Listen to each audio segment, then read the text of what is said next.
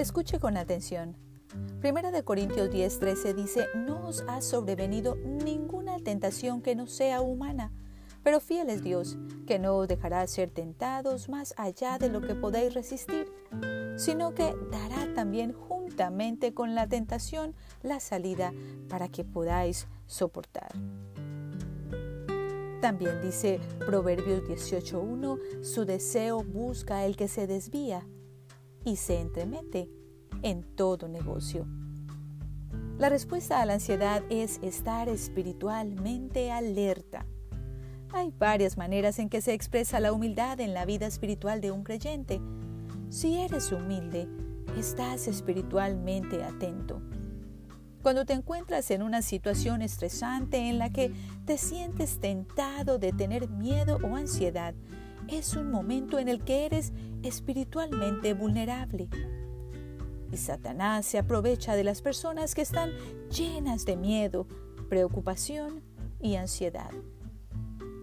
Pedro nos dice que estemos alerta, que estemos atentos, porque es evidente que vendrá un ataque.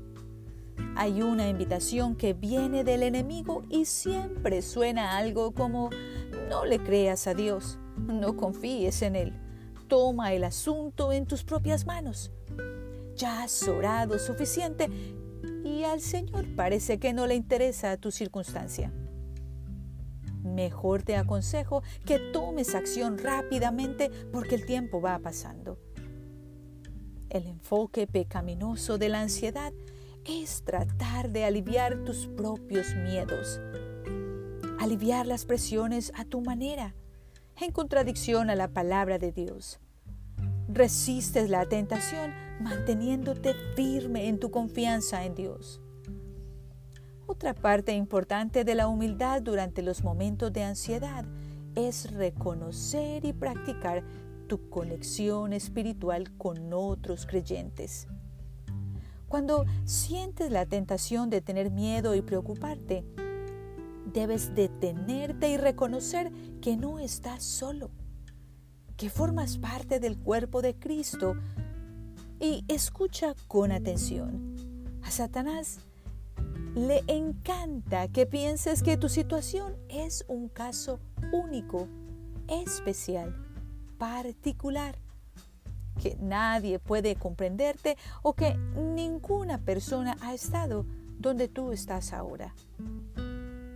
Justo en el medio de decirnos que seamos firmes en nuestra fe, Pedro nos dice que su familia en Cristo experimenta este tipo de sufrimiento en todo el mundo.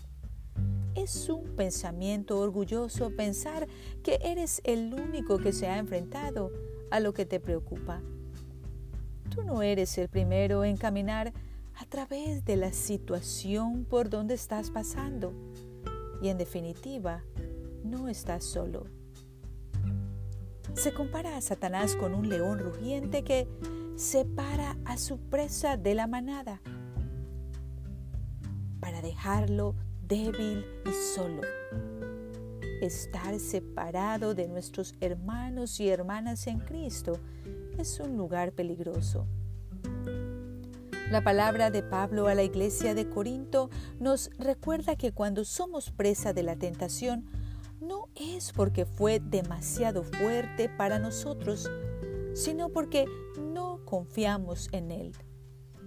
Caminamos con orgullo y esta es la verdadera razón por la que caemos. A menudo Alguien que atraviesa un momento difícil dice algo como, simplemente no tengo ganas de estar en la iglesia hoy. No quiero estar cerca de otras personas ni responder sus preguntas. Solo quiero trabajar en esto por mi cuenta. Estando en casa también podré orar y tener comunión con Dios. En este momento no me siento de ánimo para estar en la congregación. Proverbio 18.1 nos dice que este es un curso de acción sin sentido.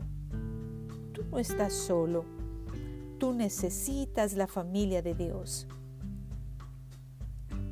La palabra del Señor en Primera de Pedro 5, 8 y 9 dice, sed sobrios y velad, porque vuestro adversario, el diablo, como león rugiente, anda alrededor buscando a quien devorar, al cual resistid firmes en la fe y escucha con atención, sabiendo que los mismos padecimientos se van cumpliendo en vuestros hermanos en todo el mundo. Vamos a confiar en la provisión de Dios en medio de nuestras circunstancias y vamos a reconocer que otros hermanos y hermanas nuestras alrededor del mundo han pasado por lo mismo y quizá por cosas aún peores. Sin embargo, han logrado permanecer firmes creyendo en las promesas del Señor.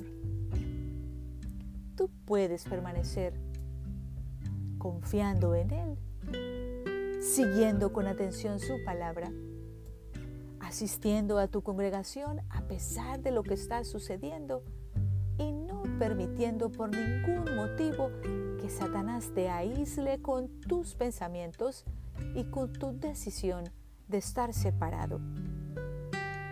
Que Dios te bendiga.